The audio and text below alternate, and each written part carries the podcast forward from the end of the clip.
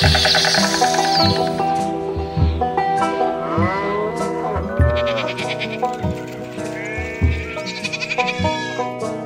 Flachlandreporter. Sascha, mein Lieber, dass ich dich noch mal wieder höre. Ich dachte, auf dem Krankenbett hast du mich vergessen. Ich, äh, sind die Blumen nicht angekommen, lieber Tom? Hast du mit Fleurop was geschickt? Ja. Der Mann mit dem Fleurop, das ist Sascha und der sitzt in der Nähe von Cottbus und ist der Initiator und Host dieses wunderbaren Podcasts, den wir die Flachlandreporter nennen. Willkommen Sascha auf der Bühne des Lebens. Flachlandreporter wäre aber ohne diesen Menschen, äh, der dem anderen Leitung, Ende der Leitung seine Stimme leiht, nicht möglich. Und das ist der liebe Thomas in Schwerin. Hallo. Das hast du sehr schön gesagt. Vielen Dank. Schön, dass wir uns mal wieder zusammenfinden. Ja, es sind doch drei Wochen geworden, aber es liegt daran, dass ich zwischenzeitlich in der letzten Woche äh, in der Eifel war, in der alten Heimat. Guck, äh, weil schon nämlich- wieder. Was ist denn schon wieder? Na, gefühlt, also für mein, also für die Rhythmen, in denen wir uns hören, bist du eigentlich gefühlt immer zu einer Eifel. Nein, das liegt vielleicht nur daran, dass ich dann immer im Zwei-Wochen-Rhythmus, nein, so lange, so oft bin ich wirklich nicht dort. Es sind vielleicht drei Mal im Jahr, dass ich mal eine Woche da bin. Also ich fand das ja ganz witzig. Ich habe letzte Woche, ähm, also irgendwann hat so am Tag, ne, am, am Tag, an diesem Dienstag, hat dann irgendwann mein Radar angeschlagen und gesagt, hey, eigentlich, wenn wir das machen, was wir uns vorgenommen haben, dann sind wir jetzt dran. Und dann habe ich so gedacht, auch schickst du ihm um 20 Uhr eine kleine SMS von wegen, wie schön wir das beide wegignoriert haben. Aber ich habe dann gedacht, ach Gott, das bedarf ja keines weiteren Kommentars. Wir hatten offenbar beide weder Themen noch Zeit noch Möglichkeit. Und insofern finde ich es wunderbar, dass wir heute zusammenkommen. Ob nun live oder Konserve, finde ich ja persönlich auch mal Wurst. Ja. Schön, dass wir aufnehmen. Du wirst es nicht glauben. Ich habe am letzten Dienstag auf mein Handy geguckt und äh, jeden Moment damit gerechnet, dass eine SMS von dir kommt. Nach dem Motto, sag mal, wollten wir heute nicht aufnehmen? Nein, du hättest ja auch vorher schon live geschaltet und so, ne? In, insofern. Ähm, ja, ich hätte schon vorher das inseriert oder keine Ahnung was, aber in, äh, in der Eifel ist es halt immer ein bisschen schwierig mit Podcasten. Wir waren gerade bei dem wunderbaren Thema, warum äh, Live-Podcasts, äh, wenn der Sascha beteiligt ist, nie länger als anderthalb Stunden werden. Der geneigte Hörer äh, kann es sich vielleicht denken, aber Sascha, erklär doch nochmal. Es liegt daran, dass ich viel rede während eines Podcasts, was das Sendeformat so mit sich bringt. Und das äh, führt wiederum dazu, dass die Zunge etwas träge wird und der Mund etwas trocken. Und dem äh, verschafft man Abhilfe, indem man einfach mal öfter zu einem Glas greift mit Inhalt drin und der meistens alkoholfrei ist, wie auch heute.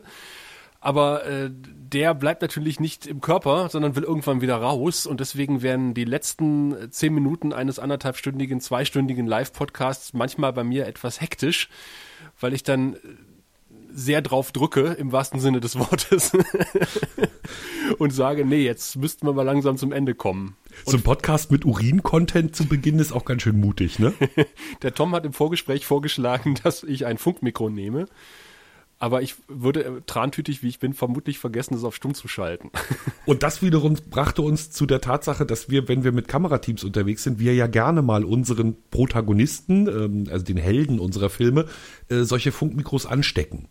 Im Der besten Fachmann Fall vergessen die das irgendwann. Genau, das, das Mäuschen gibt's dann irgendwo an Kragen ähm, und das äh, technische Gerät dazu, das kleine Kästchen dann irgendwo in die Hosen- oder Jacketttasche. Und dass natürlich der nicht ganz so ausgebuffte Medienprofi gerne dann auch mal vergisst, dass er das Ding dran hat. Und das kann oft äh, für die Zuhörenden äh, entsprechend den Tonassistenten, also den Kameraassistenten, der aber für den Ton zuständig ist, oder aber auch dann später im Schnitt den Reporter sehr erfreuen. Jawohl. Denn gerade wenn man so einen ganzen Tag mit so einem Protagonisten unterwegs ist, dann äh, ja, kommt man, kommt man sich näher, klingt ein bisschen blöd, aber man wird halt alles so ein bisschen vertrauter. Am Anfang ist auch noch so eine gewisse Distanz da und äh, irgendwann vergisst derjenige, diejenige, dass da überhaupt eine Kamera vor der Nase ist und auch noch ein Reporter und noch ein äh, Kameraassistent. Und äh, man gewöhnt sich halt aneinander. Und dann vergisst man ja auch ganz schnell, dass man so ein Mikrofon irgendwo noch anstecken hat, äh, was zu lustigen Toilettengängen auch geführt hat tatsächlich. Und ähm, ja, der anderen, der einen oder anderen Erkenntnis auch, äh, unfreiwilligerweise. Na, das Interessante ist ja dadurch, dass es ja eine Funkstrecke ist, ähm, muss ja die Kamera gar nicht in der Nähe des Protagonisten, also des Helden sein. Mhm. Und damit ist es natürlich auch sehr einfach für ihn, die Kamera zu vergessen. Ne? Richtig, also wenn, wenn dann dazu. das Kamerateam irgendwie steht und weiß ich nicht, auf den See hinaus filmt, weil es gerade noch irgendwie eine Totale braucht oder irgend so ein blödes Stimmungsbild, dann äh, steht der Protagonist vielleicht schon an seinem Auto und raucht eine und ist aber natürlich, sobald er redet, dann doch auf der Aufnahme drauf, je nach Entfernung zur Kamera. Und ähm, ich habe äh, davon mal sehr profitiert. Ähm, die Geschichte war, äh, Thomas, mach doch mal einen Film über den traurigsten Fußballverein der Welt. Das war Den- ein Fußballverein. Der ist in, äh, in Mecklenburg. Der ist bei uns. in, in Mecklenburg, um genau zu sein. ähm, und zwar in Roggendorf. Ähm, und die Roggendorfer waren in eine Klasse, ich weiß nicht mehr, Kreisklasse, oder also in irgendeine untere Spielklasse. Schade, nur dass deshalb es Fußball ist. Es hätte irgendwie äh, Baseball sein können. Dann hättest du es nennen können, der Fänger in Rockendorf. Oh, aua, der kam aber von ganz unten. Nein, ich wollte, also um nochmal zu erklären, warum sie der traurigste Fußballverein der Welt sind, die, die Rockendorfer. Jetzt sind sie es vielleicht auch nicht mehr, aber sie waren es kurzzeitig. Ähm, sie waren in die nächsthöhere Spielklasse nur deshalb aufgestiegen, weil die fünf Clubs, die vor ihnen waren, nicht wollten. Also es war von vornherein klar, sie ne, in der Klasse, in der sie dann spielen, werden sie keinen Stich sehen, weil dafür sind sie nicht bereit. Sie haben ihre Liga nicht gewonnen, sie äh, sind auch vom Kader her nicht entsprechend, also, ne, die haben die Trainingsmöglichkeiten nicht. Sie haben in der Höhe eigentlich nichts zu suchen. Und entsprechend hatten sie die Saison, also die war noch nicht ganz rum, aber sozusagen es, es näherte sich dem Ende. Sie hatten irgendwie schon äh, 10, 12 Spiele gemacht und äh, nichts gewonnen. Wirklich gar nichts.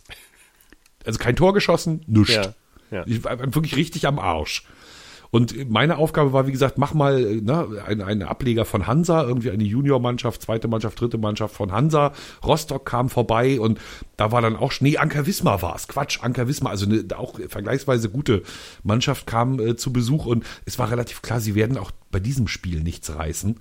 Und meine Aufgabe war eben, nimm doch mal die Stimmung auf. Warum tritt ein Verein, der so immer wieder getreten wird, immer wieder in den Rücken bekommt, warum tritt der überhaupt noch an? Krieg das doch mal raus. Der Trainer war sehr ambitioniert, so, Ja. so hatte schon mal so Sachen von so Motivationsseminaren gehört. Ne, da war der schon mal gewesen, offenbar.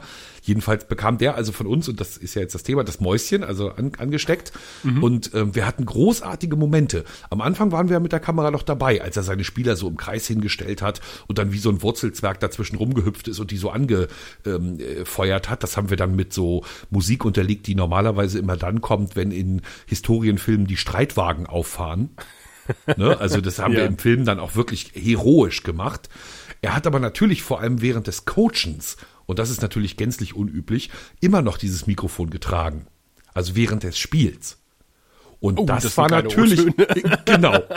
Da hatten wir natürlich hammer, hammer geile O-Töne, weil er natürlich voller Emotionen da am Spielfeld dran rumhüpfte, sich überhaupt nicht kontrollierte. In der Richtung. Nicht ganz. Also nein, er war sehr fair natürlich, er war ein fairer Sportsmann. Aber, aber da kamen dann schon mal Sätze raus, wo wir dann auch klar wussten, oh, das können wir aber nicht senden.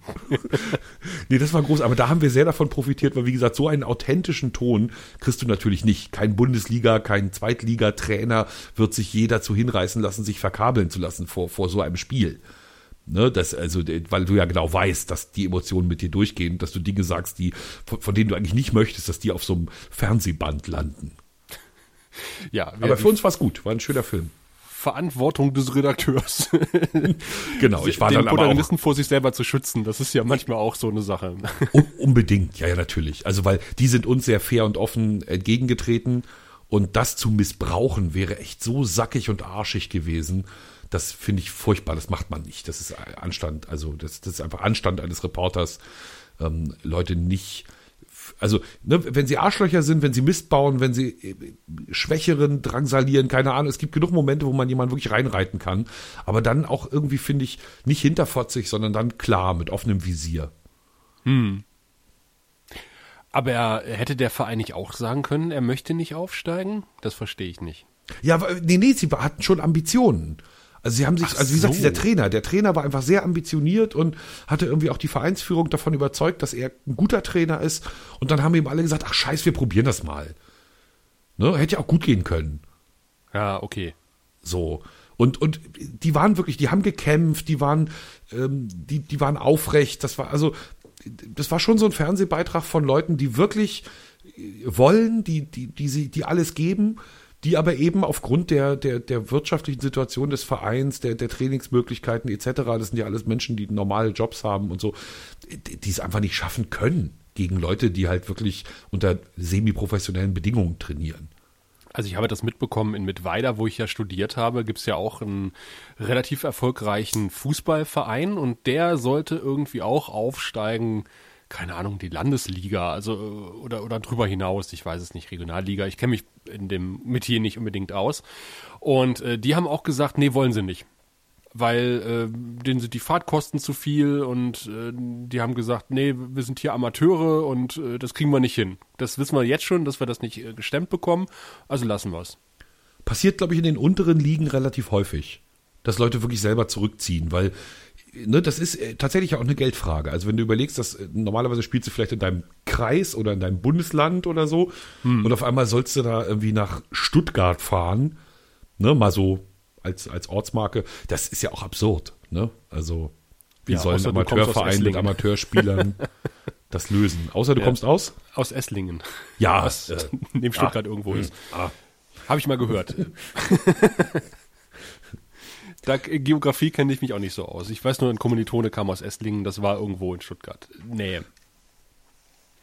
Äh, Und, apropos, äh, ja, ja, bitte? erzähl mal. Nee, nee, nee, ich war tatsächlich, ich wollte jetzt eigentlich nur noch nachschieben, dass du als, äh, dass du als äh, domestizierter Wessi, der, der ja quasi sozusagen in, in jeder Hinsicht äh, irgendwie heimgeholt ist in, in, in die bessere Gesellschaft, dass der ähm, ja durchaus dann wahrscheinlich auch das Wort Pionierblase schon kennt für das Phänomen, das wir ganz am Anfang angesprochen hatten. Ach, du bist jetzt schon wieder da. Ich war noch beim Fußball. Nee, das wollte ich noch schnell beenden. Ich wollte, also ich versuche meine Gedanken jetzt sozusagen nacheinander abzuhandeln. Und vorhin wollte ich dir sagen, Pionierblase und dann waren wir aber schon so schön bei Mäuschen. Das haben wir jetzt erstmal fertig gemacht, Fußball. Und ähm, jetzt können wir im Prinzip null von null wieder anfangen. Nee, ich würde den äh, Ball gerne aufgreifen. Ja, perfekt. Wenn wir über Fußball reden, was macht denn eigentlich dein Fuß?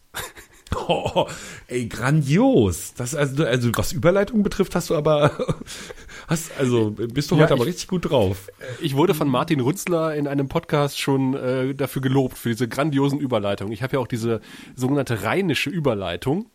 Äh, Die geht du wie? sagst sag mal irgendwas. Also red mal über irgendein Thema, ganz kurz. Also es ist im Moment sehr nebliges Wetter hier.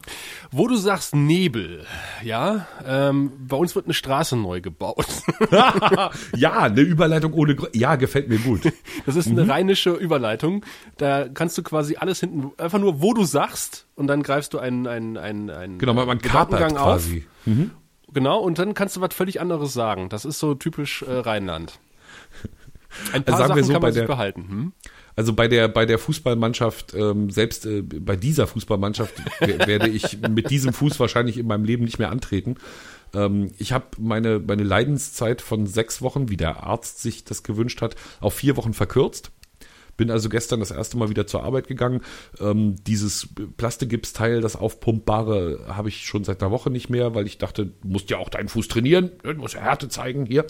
Und jetzt tut das zwar alles noch ein bisschen weh, und ich renne jetzt auch, wie gesagt, nicht zur Arbeit, aber da ich ja keinen Job habe, der mit Marathonlaufen, Kellnern oder ähnlichen Dingen zu tun hat, ähm, ist es okay. Kann ich also, kann ich damit um, so wie es jetzt ist.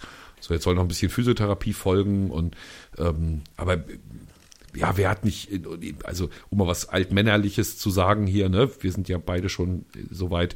Oh, ähm, ja. Wir sind ja in einem Alter, wenn da nichts wehtut, ist ja auch irgendwie, ist man tot. Ne? Ja, also, genau. Ähm, das zeugt ja nur davon, dass der Körper noch lebt. Richtig, und mein Fuß oder sowas. Hm? Und das ist, wenn es juckt, heilt's und so, ne? Das sind ja so Sätze, die man dann sagt. ähm, so ein Abspruch. genau. Nicht kratzen. Also, das heilt.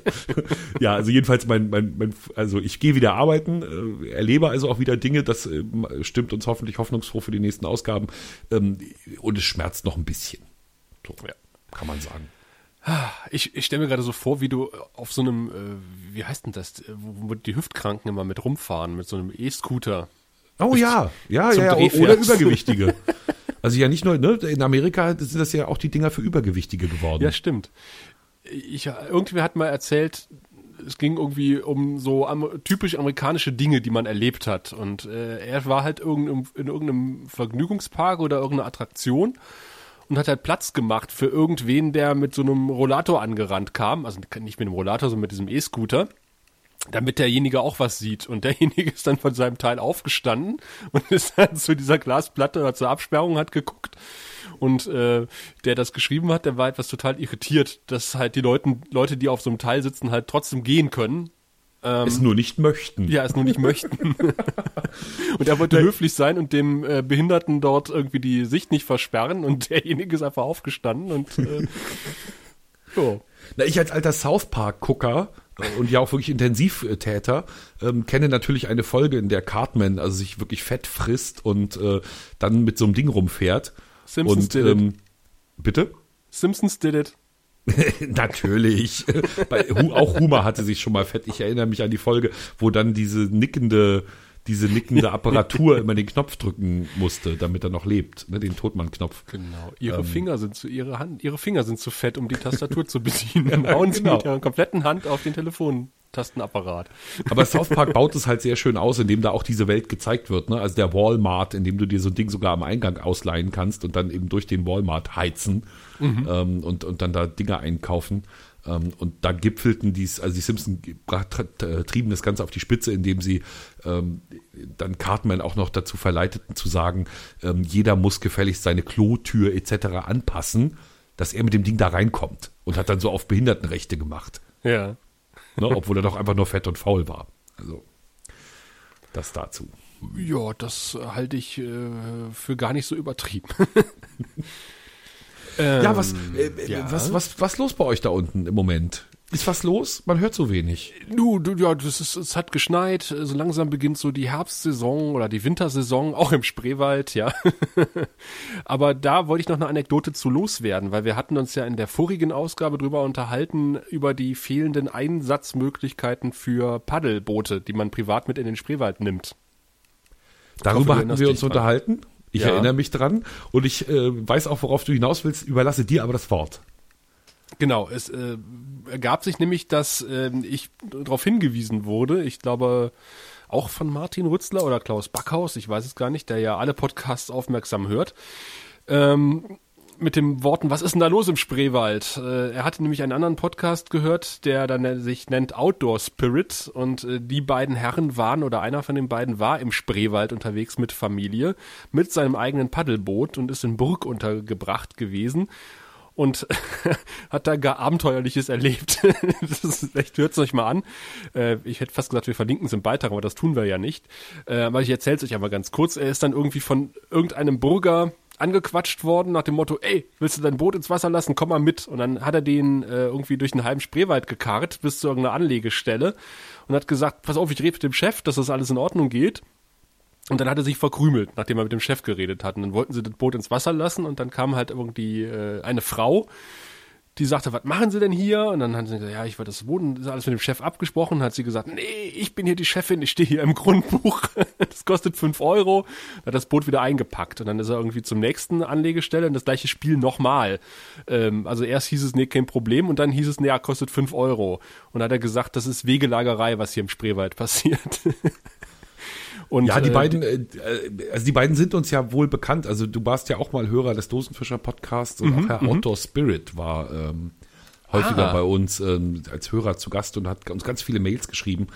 Ähm, insofern, ich habe mich total gefreut, als ich diesen Hinweis bekommen habe auf den Podcast, dass sie über Dinge reden, über die wir auch geredet haben, habe ich natürlich gleich mal reingehört und ähm, eine unbedingte Empfehlung. Also ja, Outdoor ja. Spirit kann man einfach mal googeln, findet man eine Internetseite mit einem Podcast und der ist auch so geil verschlagwortet, dass man sogar auf diesen Punkt mit Spreewald und so direkte Mang springen kann. Jawohl, die benutzen Podlove mit Kapitelmarken. Mhm. Da sind Was, wir ja zu faul zu. Ja, wofür äh, auch für ausführliche Shownotes sind wir zu faul. Nein, ich habe gesagt, das ist ein Designelement, dass wir keine Shownotes Ist ein Feature. Haben. Genau. Ist ein Feature. Man, man wird überrascht einfach. Ja, man, genau. Man kann mal gucken, ob es einem gefällt und wenn man ein bisschen Durchhaltevermögen hat, dann findet man vielleicht die eine oder andere schöne Stelle. Weil nämlich der Herr Eastpack, der, der auch ein Begriff ist noch, yep. oder immer noch, ähm, nämlich auch schrieb, er hatte es, äh, er konnte sich erinnern, dass er es irgendwo mal gehört hatte in einem anderen Podcast, wusste aber nicht mehr, dass es bei uns war bis er von uns wieder darauf hingestoßen wurde, dass das so, war. Hast, hast, du gut gemacht. Hast du ein, ja, ein, ein, ein gutes Cross-Marketing angestoßen. ja, ich alte Social-Media-Sau. Social-Media-Maus. Ja, ich bin ja echt äh, erst ganz spät zu Twitter gekommen. Ich bin jetzt irgendwie äh, ziemlich fast genau ein Jahr bei Twitter, weil ich mich damals fürs Pottwichteln 2015 angemeldet habe. Weil wir dort äh, unseren Twitter-Account eröffnet haben und äh, mir war damals diese ganze Twitter-Welt völlig fremd und äh, auch etwas suspekt, wie man sich auf 140 Zeilen verständigen kann. Ähm, aber ich muss feststellen, auch im journalistischen Alltag, ist das gar nicht mal übel. Ist praktisch, ne? Du, form du lernst halt wirklich kurz und knackig zu formulieren und benutzt mittlerweile auch Vokabeln, die du normalerweise überhaupt nicht benutzen würdest, ähm, aber die so schön kurz sind, dass sie halt den gleichen Sachverhalt in 140 Zeilen äh, zu schildern ermöglichen, was halt äh, sonst nicht möglich gewesen wäre. Ich, ich mag das auch. Also ich, ähm, ich finde auch Twitter als Informationsquelle total großartig ähm, weil ich nämlich genau, also weil, weil ja alle, die Twitter nutzen, sich etwas äh, bescheiden müssen in ihrer ähm, in, in ihrer äh, Sprachwahl und das entsprechend ähm, finde ich total praktisch, weil ich bekomme im Prinzip einen Kern serviert und kann dann gucken, wie ich mit dem Kern umgehe. Mhm. Ne, also will ich das lesen oder nicht und meistens äh, machen die das so gut, dass ich das lesen will. Und ich finde den jedenfalls. Umgangston bei Twitter ähm, erfreulich freundlich im Vergleich zu Facebook zum Beispiel. Ja, wobei ich sagen muss, kommunizieren möchte ich gar nicht über Twitter, weil das finde ich auch relativ, also es, es geht natürlich klar, aber ähm, ich finde immer, wenn du, wenn du so Reply-Geschichten machst, dann, dann nervst du ja die ganzen Leute, die das gar nicht so interessiert.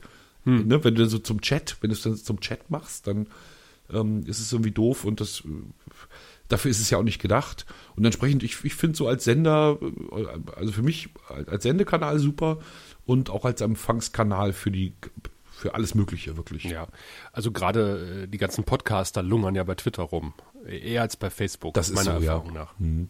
Also insofern ist es ganz praktisch. Also wenn man da irgendwie das entsprechende Fachpublikum erreichen will, ist Twitter natürlich der Ausspielweg, nicht der Ausspielweg, aber halt äh, der äh, zu bespielende Weg äh, erster Wahl sozusagen.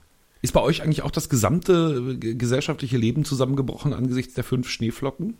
Nein, erstaunlicherweise nicht, wobei ich ja sagen muss, dass ich in der Zeit halt äh, gerade in die Eifel gefahren bin und äh, eine Woche lang dort äh, schlechtes Internet und kein Handynetz hatte und deswegen relativ wenig mitbekommen habe. Da bist du wahrscheinlich auch nicht Bahn gefahren. Ich bin tatsächlich Auto gefahren. Ja, sehr, also ist ja auch angesichts des Schnees vernünftig, weil welcher Zug fährt noch, wenn erstmal Schnee ja, auf der Bei drei Schnocken, äh, Flocken. Es gab, äh, kennst du dich, das wirst du nicht mehr kennen, von der Deutschen Bundesbahn, ein, ein, ein schönes Werbeplakat. Alle reden übers Wetter, wir nicht. Und äh, da sieht man einen äh, Schneeschiebezug, der sich durch einen drei Meter hohen Schneeberg fräst. Und äh, damit hat die Bahn geworben quasi das, der Unique Selling Point der Deutschen Bundesbahn war, wir fahren auch, wenn die Autos nicht mehr fahren. Davon hat da war es wahrscheinlich äh, noch eine andere Bahn. Die Bahn AG seit Jahren verabschiedet, weil wenn es zu heiß ist, fahren die Züge nicht, wenn es zu kalt ist, fahren die Züge auch nicht. Nee, Bahnbashing ist, Bahnbashing ist übrigens auch was, was unter Journalisten total beliebt ist. Aber ich fahre ähm, total gerne Bahn. Äh, aber jetzt sozusagen, um das unserem Podcast-Thema anzupassen, will ich das mal so formulieren, weil der Lokaljournalist in der Regel von der Bahn nichts zu erwarten hat. Ne, also wenn sich, ähm, ich sag mal hier Gemeinde XY, weil sie an einer Bahnstrecke liegt, beteiligen muss an bestimmten Kosten für einen Bahnübergang mhm. und damit die Gemeindekasse ächzt und alles Schiete ist und die Argumente der Gemeinde auch sind, ach Gott, und dann wird übermorgen die Strecke dicht gemacht und warum will man die denn überhaupt von Tempo 80 auf Tempo, Tempo 100 umbauen? Das ist doch Quatsch. Hier fahren die doch eh nur ganz langsam, müssen sie doch auch, brauchen doch nicht schneller. Tatata, ne? So, die, mhm. dann tottern die. Und dann als Lokaljournalist kennt man den Bürgermeister natürlich schon eine Weile und denkt, und die kennt die Lage der Gemeindekasse und denkt, ah, hat er aber doch irgendwie recht. Und dann ja, hat man mit der Bahn eigentlich immer einen dankbaren Gegner. Weil, ja, oder umgekehrt, dass die Bahnhaltepunkte irgendwie stillgelegt werden oder sowas in der Art. oder so, der, aber, aber ist das die Bahn natürlich auch der Antagonist, ist klar. Aber das passiert ja in der Regel, wenn, wenn äh, der Nahverkehr abbestellt wird. Also da geht ja vorher das Land in die Bütt und sagt, äh, hier, liebe Bahn, da brauchen wir euch nicht mehr, macht mal dicht. Ja, lustigerweise ist aber dann immer die Bahn der Buhmann, auch wenn das Land in dem Fall die, dasjenige ist, das die Züge abbestellt das kann passieren. Also auf alle Fälle eignet sich die Bahn wunderbar als Gegner, weil sie natürlich in ihrer Pressearbeit genauso agiert, wie sie auch sonst agiert. Schwerfällig. Extrem schwerfällig. Also wenn man so aus dem Lokalen mal Infos braucht und es unter Umständen nicht ganz so gut läuft für die Bahn, ne, oder irgendwie so Konflikt droht, ne, also Ausfälle, ne, hier ist mal was, äh, wir können sie nichts für und so, da kriegt man Infos drüber. Aber so, wenn man dann in so Konfliktgeschichten fragt, dann äh, mauern sie sich eigentlich ein. Und das führt dann natürlich dazu, dass man sagen muss, die Bahn wollte sich dazu nicht äußern. Und muss dann seinen Beitrag notgedrungen etwas einseitig machen. Wir haben übrigens den gleichen Bahnsprecher. Also unserer ist für Brandenburg und Mecklenburg-Vorpommern zuständig. Ja, auch das sagt ja schon viel, ne? Ja. weil die Fläche ist ja durchaus äh, etwas üppiger. Das sind ja auch einige Kilometer, aber rein theoretisch könnten wir beide ja uns in die Bahn schmeißen und uns auf halber Strecke treffen oder sogar von äh, Schwerin bis nach Kolkwitz durchfahren. Wir könnten, wenn wir zweiwöchentlich Podcasten täten würden wollen, uns immer in der Mitte treffen und müssten noch nicht mal ein Auto bewegen. Ist richtig. Es fährt von Schwerin tatsächlich ein Zug nach Cottbus und der fährt bei dir durchs Dorf, ne? Ja, genau. Und der ist wie lange unterwegs? Sind nicht drei, vier Stunden? Könnten wir in der, in der Zeit immer in der Bahn sitzen und podcasten? Dann müssen wir nur überlegen, dann sind wir gerade da, dann müssen wir wieder zurück. Ist auch blöd. Ja, wir müssten uns äh, auch dann keine Gedanken über das Jingle machen. Weil auf Mecklenburger Seite wird ja hier, dass du mein Liebsten bist, immer intoniert. Dum, dum, dum, dum, dum, dum, dum. Ne? Und bei euch ist es, glaube ich, steig hoch, du roter Nee, nee, nee. und so. Nicht? Nee, bei uns ist äh, Stimmt. Und das ist was? Heute kommen die fröhlichen Tage, Liebchen AD oder sowas. Ja, tatsächlich. Das. Okay. Ja, ja. In, in, in Berlin ist wieder was anderes. Da, Also da achtet die Deutsche Bahn jedenfalls in ihren Regionalzügen durchaus auf Lokalkolorit. Und das hätten wir dann ja immer auf dem Mikrofon. Andererseits hätten wir natürlich auch kein, kein sagen wir, in äh, 90 Prozent der Strecke kein Internet. nee, live senden wir dann nicht. Livestream wird dann nix, dann müssen wir Marcello irgendwie mitnehmen, unseren äh, Haus- und Hoftechniker, der dann müsste mit dem Ü-Wagen nebenher fahren. mit dem Ü-Wagen nebenher fährt oder so. Ob das der RBB oder der NDR so gut findet. Ich, genau, ich weiß auch nicht, äh, ich, ich glaube an der Grenze zw- zwischen den Bundesländern müssen wir ohnehin die Antennen Den abschalten. Ü-Wagen und- wechseln. Ja, ja, Jetzt müsste unser NDR-Ü-Wagen müsste an der Landesgrenze zu Brandenburg bereitstehen und dann abklatschen mit Marcello. Das sind Behörden, hallo. Ja, ja, unser Feuer, dein, dein Feuer, mein Feuer. Weißt Genau, du das noch, ist wie bei der mit, Feuerwehr. Wie mit dem FBI und der CIA. Da fährst du nicht einfach mal ins andere Bundesland als Nee. öffentlich-rechtliche Anstalt. Also, da ist aber hier. Äh, ja, Ja, da müsste jemand die Berichterstattung übernehmen. Mal Amtshilfe ersuchen. Oh, unsere Ü-Wagen sind gerade wieder in Stellung gegangen. Oh, Ähm, habt ihr wir Hochwasser? haben- nee, nee, das wär's überhaupt bei, das wär bei nicht. uns zuerst. Wir, wir nutzen die Ü-Wagen ja auch, wenn wir Diskussionen, öffentliche Veranstaltungen haben, ähm, die größer sind als so ein kleines Sendestudio bei uns. Dann ähm, übernehmen die Ü-Wagen vor der Tür des Funkhauses sozusagen die Aufzeichnung und Weiterleitung der, ähm, der, der Signale. Okay. Und wir haben eine, eine Serie, die heißt Talk im Funkhaus. Wir haben ein wunderschönes Foyer, da wird dann alles entsprechend eingerichtet, ne? also Kameras und Ton und der ganze Kram. Und dafür stehen dann eben die Ü-Wagen vor der Tür, sowohl die SNG vom Fernsehen als auch ähm, der Hörfunk-Ü-Wagen. Und die nehmen die, also ne, es wird nicht direkt ins Studio geleitet, sondern die Ü-Wägen sind da noch dazwischen. Und weil morgen bei uns Talk im Funkhaus ist zu einem Thema, das, äh, da bin ich sehr gespannt drauf, ähm, nämlich äh, die Bauern jammern. Also hier. Ach, ne, so. das machen sie. Das Genau. tun sie. Also, so, also, ne, also es geht um Bauern und ihre derzeitige Situation und ob es denn nun wahr ist, dass sie eigentlich eh immer jammern oder ob, ob vielleicht doch es diesmal schlimmer ist als sonst. Und weil das so ist, stehen da jetzt Ü-Wagen bei uns vor der Tür, wie gesagt, und ähm, sieht ziemlich wichtig aus. Mit den vier Todfeinden des Landwirts. Auch Frühling, Sommer, Herbst und Winter. Nein, also Hauptfeind des Landwirts ist im Zweifelsfall immer die EU, Jawohl. die ihm die vielen Ausgleichszahlungen gibt, aber vielleicht irgendwas ist da ja auch faul. Ähm, Und, und da muss man jetzt ganz ernst äh, bleiben, eigentlich der Milchpreis natürlich. Ja, natürlich. Der Markt also. Da habe ich aber auch gefragt, äh, können ihr den Tieren nicht einfach ein bisschen, weil jetzt haben sich ein paar Betriebe bereit erklärt, äh, weniger zu produzieren. Und da habe ich auch gefragt, aber kann man da nicht einfach dann irgendwie was an diesem Super-Duper-Futter ändern, dass die einfach weniger Milch geben? Und äh, dann war die Aussage, nö, vom Landesbauernverband, das geht nicht, ähm, warum auch immer. Äh, da müssen einfach dann ein paar Kühe geschlachtet werden. Aber die anderen Das müssen glaube ich aber auch. Das ist ja kein, das ist ja kein Wasserhahn an so einer Kuh, wo man einfach sagen kann, jetzt weniger. Nee, ich glaube, die, also die sind so hoch gezüchtet, Hm. dass die die kann man nicht einfach wieder zurückdrehen. Also genetisch vielleicht, aber das dauert ein paar Generationen. Ich dachte, man kann die irgendwie abgewöhnen oder sowas. Na, sie müssen ja kein Kälbchen kriegen. Wenn sie kein Kälbchen kriegen, ist auch nichts mit Milch. Aber ne, das, dann, dann sind es halt rumstehende Viecher. Dann äh, bringen sie ja dem Landwirt überhaupt keinen Profit. Ja, stimmt. Deswegen Dot. Dot hauen, essen. Das ist schon eine. Wie geht's dem, Kat dem Kater eigentlich? Ähm, Der Kater, der ähm, schreit immer nach Essen. Man- äh, also der ist noch voll wieder der Alte. Dem kann man gerade eine Büchse gut, ja? hinstellen und dann hat er die aufgeschlabbert und dann kommt er raus und tut so, als wäre er am Verhungern. Also dem geht's gut. sehr schön. Ist da seine blöde äh, Lampe wieder los hier sein. Ja, ja, das war ja nun ein Wochenende. Und er will aber nicht mehr rein. Also das merkst du jetzt schon. Das, ist, da hat er keine Lust mehr drauf. Nachdem er ein Wochenende drin verbringen musste. Kann man echt nachvollziehen. Ist eine Draußenkatze und da fühlt er sich am wohlsten. Mu- Muss ja auch sein Revier verteidigen. Ne? Ja, Muss richtig. also, was ist, wenn der mal ein paar Wochen nicht da ist, dann kommt irgend so ein dahergelaufener Möchtegern-Kater. Ja. Hannes, hattest du einen Feuerwehreinsatz in letzter Zeit? War was los bei deiner Feuerwehr? Ja, ich hatte tatsächlich einen Feuerwehreinsatz, aber der war nicht so spektakulär. Das war eine Türnotöffnung in einer Oh, Pflegeeinrichtung. Ach, na, okay. Wollte gerade sagen, weil das ist ja eigentlich nicht das, was ihr sonst so macht, ne? Ja, aber das ist, doch, das ist schon das, was wir öfter machen. Also wir hatten jetzt auch dem letzten eine Tragehilfe, da war ich nicht da. Ähm, da haben sie im Grunde genommen einfach eine Patientin oder einen Patienten wieder zurück ins Bett gebracht, weil der irgendwie rausgefallen ist oder keine Ahnung was. Ich war nicht dabei. Und äh, da haben wir jetzt einen Dankesbrief bekommen. Das finde ich immer am schönsten.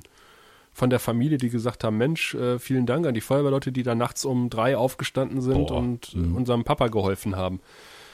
Das, äh, gut, das ist äh, keine Pflicht, dass man das tut, aber es tut schon gut, wenn man sowas bekommt. Weil ähm, man schlägt sich doch irgendwie die Nacht um die Ohren. Ja. Für, und, und denkt so, oh, dafür bist du jetzt aufgestanden. Aber im Grunde genommen motiviert das ja dann auch deutlich, wenn man sowas bekommt dann. Nee, ich finde das auch ein ganz, also eine ganz irre Vorstellung, dass da Leute freiwillig so ein, also nicht nur die ganze Zeit opfern, um, um entsprechend ausgebildet zu werden, sondern dann auch noch wirklich jeden Tag so ein Pieper damit sich rumtragen und potenziell eben ihren Nachtschlaf opfern, um dann irgendwie Dinge zu löschen. Das äh, hat, hat eine Weile gedauert, bis ich begriffen habe, was die Dimension dieses Ehrenamtes ist. Also das ist ja wirklich dicke Dieses Jahr Milch. hält sich noch in Grenzen. Also wir hatten letztes Jahr 90 Einsätze knapp Ende des Jahres und sind jetzt bei ja noch nicht mal 40. Also Oh, das ist gut. das ist echt, aber letztes Jahr war echt auch extrem. Es war auch viel Pillepalle dabei, in Anführungszeichen, aber schon auch ziemlich schwere Verkehrsunfälle und sowas. Das hatten wir toi toi toi dieses Jahr nicht. Das ist alles noch äh, sehr human, was wir dieses Jahr hatten hier. Hast du viel Schichten gearbeitet oder hattest du mal schöne Einsätze? Du meinst als Reporter, nicht als Feuerwehrmann. Nee, ich habe vor allen Dingen Schichten gearbeitet, habe viele Nachrichten geschrieben, äh, was auch sehr schön war, habe ich mich gemütlich äh, in den Bürostuhl gesetzt und das warme Büro genossen, was auch mal ganz gut getan hat, eine Woche lang. Ähm, und dann war ich ja auch wieder eine Woche in Urlaub zwischenzeitlich, aber ich habe auch noch die Kamera nicht in die Hand genommen, aber den Kameramann an den Arm genommen und äh, wir haben ein bisschen was gemacht noch. Wir waren unter anderem drehen ähm, in Cottbus. Da haben wir die sogenannten Potsdamer Chemiewerke äh, gehabt zu DDR-Zeiten. Das ist im Grunde genommen, musst du dir vorstellen, kommt ein großes, großes Gleis an oder zwei mit Kesselwagen voller Chemikalien und die wurden dann in Cottbus in kleinere Behältnisse umgefüllt. Ähm, und ja, wie heißt es, kon nicht kontaminiert, sondern äh, konfektioniert und, äh, und halt an die jeweiligen Betriebe weitergegeben. Konntest du auch selber da irgendwelche Farben abholen und, und Gedöns, was du halt irgendwie möchtest. Und äh, da ist es wohl schon vorgekommen, dass die Arbeiter äh, ja den Kesselwagen in Empfang genommen haben, erstmal eine rauchen gegangen sind. Als sie wiederkamen, haben sie festgestellt, oh, ah, blöd, da hat sich der Verschluss gelöst vom Kesselwagen. Ähm, der ist jetzt leer. Das heißt, die Erde rund um dieses Areal sollte man, in, da sollte man nicht mal einen Spaten reinstecken, einfach Nee, so. ist richtig. Der könnte relativ schnell durchrosten. Also es sind irgendwie äh, hochflüchtige äh, Fluorkohlenwasserstoffe. Also Na, das, super. was man wirklich, ne, also die auch äh, krebserregend sind und äh, die haben da teilweise die 100-fach 150-fache Konzentration. Ähm, es sind mehrere zehn Tonnen oder fast über mehrere hundert Tonnen irgendwie Chemikalien im Laufe der Betriebszeit da in den Boden gesickert. Also das ist echt, äh, äh, da möchtest du echt nicht bauen. Und da hat die Stadt Cottbus aber 2002 angefangen, ähm, dort Grundwasser abzupumpen und zu reinigen und auch den Grundwasserpegel dort äh, künstlich zu senken, so dass von dort aus kein Grundwasser mehr äh, ausgespült wird. Aber äh, im Vorfeld ist natürlich schon viel in die Stadt gespült wird, worden und das heißt quasi unter der kompletten Stadt, nicht der kompletten, aber der halben Stadt zieht sich eine kontaminierte Grundwasserfahne. Du Scheiße. Ähm, was bedeutet, dass du halt dort kein Grundwasser benutzen darfst, was in der Stadt ja ohnehin nicht unbedingt nötig ist. Vor allem in der Innenstadt hast du normalerweise keinen Brunnen mehr heutzutage, äh, den du nutzt, um irgendwas zu wässern. Ja, schon klar, aber trotzdem irgendwie bitter, dass du da auf so einem auf so einem Chemiecocktail sitzt als Ja, aber das ist, das ist irgendwie in, keine Ahnung, was, äh, mehreren äh, Dutzend Metern Tiefe. Das, da hast du keinen Kontakt mit, mit diesem Wasser in der Regel, außer du bohrst danach. Es ist im Grunde auch nicht, nicht gefährlich. Also du darfst halt nur das Trinkwasser dort nicht benutzen. Äh, das Grundwasser meine ich. Ähm, da haben sie quasi eine Allgemeinverfügung gemacht vor neun Jahren. Hat, da haben sie gesagt, so, ähm, so und so sieht's aus, das sind die betroffenen Bereiche, da darf halt kein Grundwasser genutzt werden. Da lagen dummerweise auch mehrere Kleingartensparten drin, die haben gesagt, äh, äh, aber wir brauchen das doch, um unsere mm, Salate zu. Und dann, dann haben sie gesagt, ja, überlegt doch mal, ob ihr eure Salate wirklich essen wollt. wenn ihr die mit diesen, Aber naja, das war den Leuten offensichtlich erstmal Wumpe, aber dann hat die Stadt denen da noch eine Leitung hingelegt, eine etwas dickere, und dann war die, das ging alles nicht sehr geräuschlos, da habe ich damals schon einen Beitrag zu gemacht.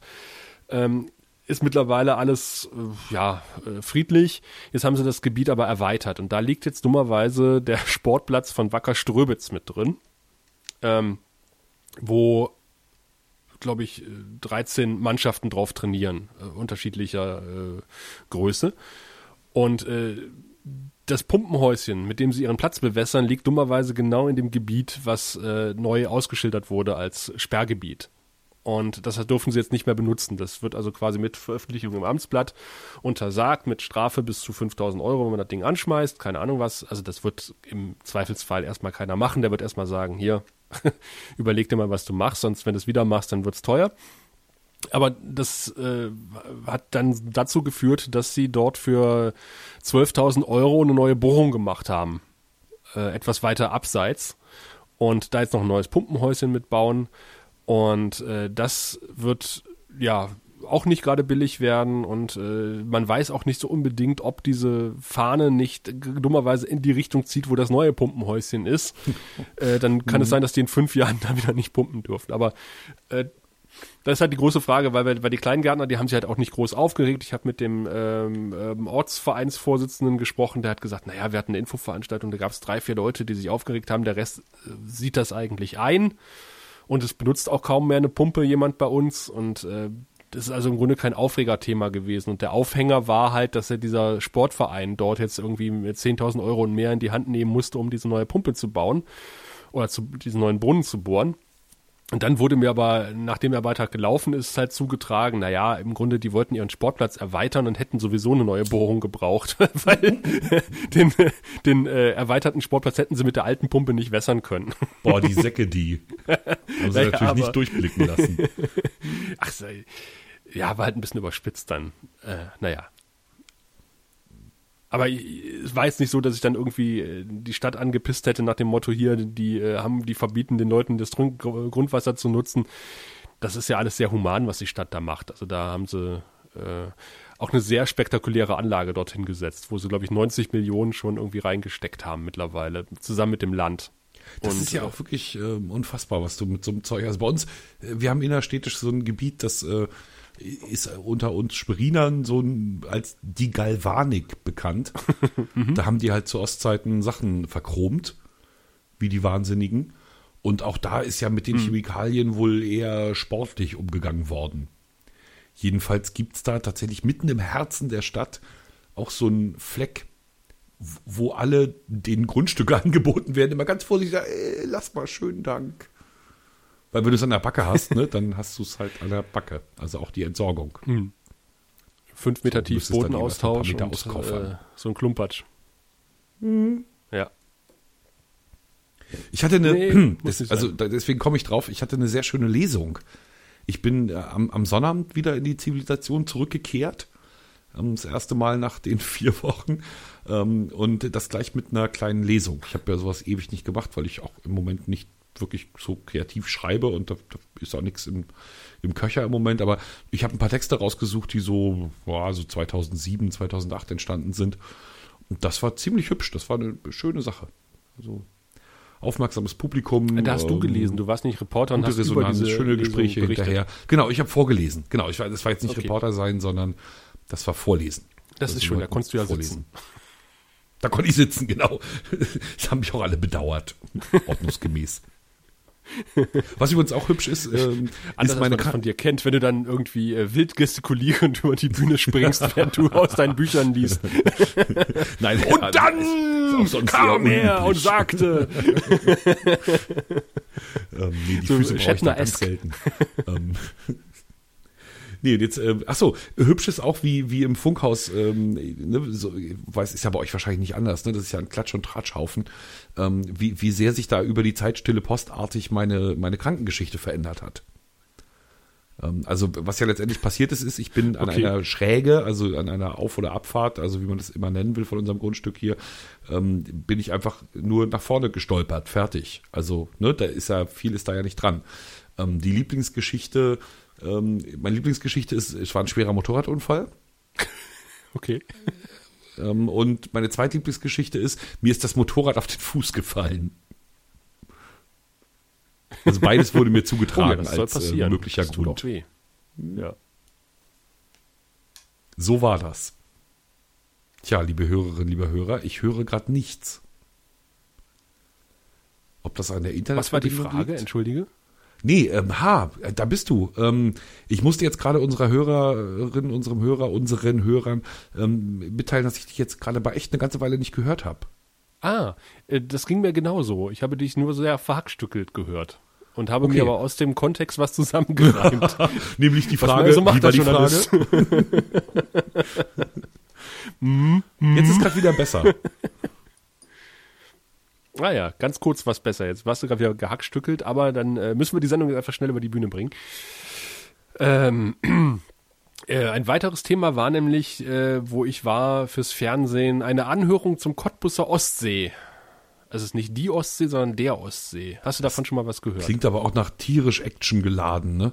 Also das ist ja, da ist ja richtig was zu filmen bei so einer Anhörung. Ja, äh, ich wollte dir ein paar Fakten um den Kopf schmeißen zum Über Cottbusser Ostsee? Genau, 2018 wird mit der Flutung begonnen. 1900 Hektar wird er haben und das sind 150 Millionen Kubikmeter. Du kannst jetzt selber in Saarland und Badewannen umrechnen, wenn du möchtest. Sehr schön. Das ist ja eine Journalisteneinheit, ein Saarland. Saarland wird super gern genommen äh, und natürlich das klassische Fußballfeld. Ja, wobei ein Fußballfeld ja nicht genormt ist. Ne? Man sagt immer ungefähr ein Hektar, aber auch Man nimmt das äh, Länderspiel und Bundesliga-Fußballfeld.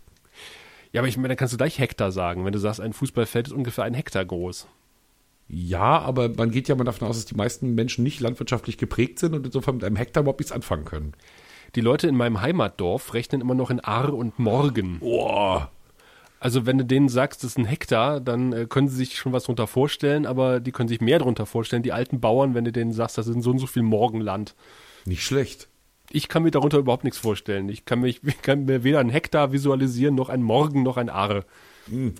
Ich kenne all die Begriffe, weil ich auch mit Grimms Märchen heftigst traktiert wurde als Kind äh, und da das ja alles noch drin vorkommt.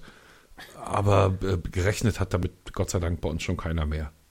Du gingst auf dein drei Morgen großes Feld, um dein Klafterholz zu ernten. Ja, Klafterholz. Wunderbar.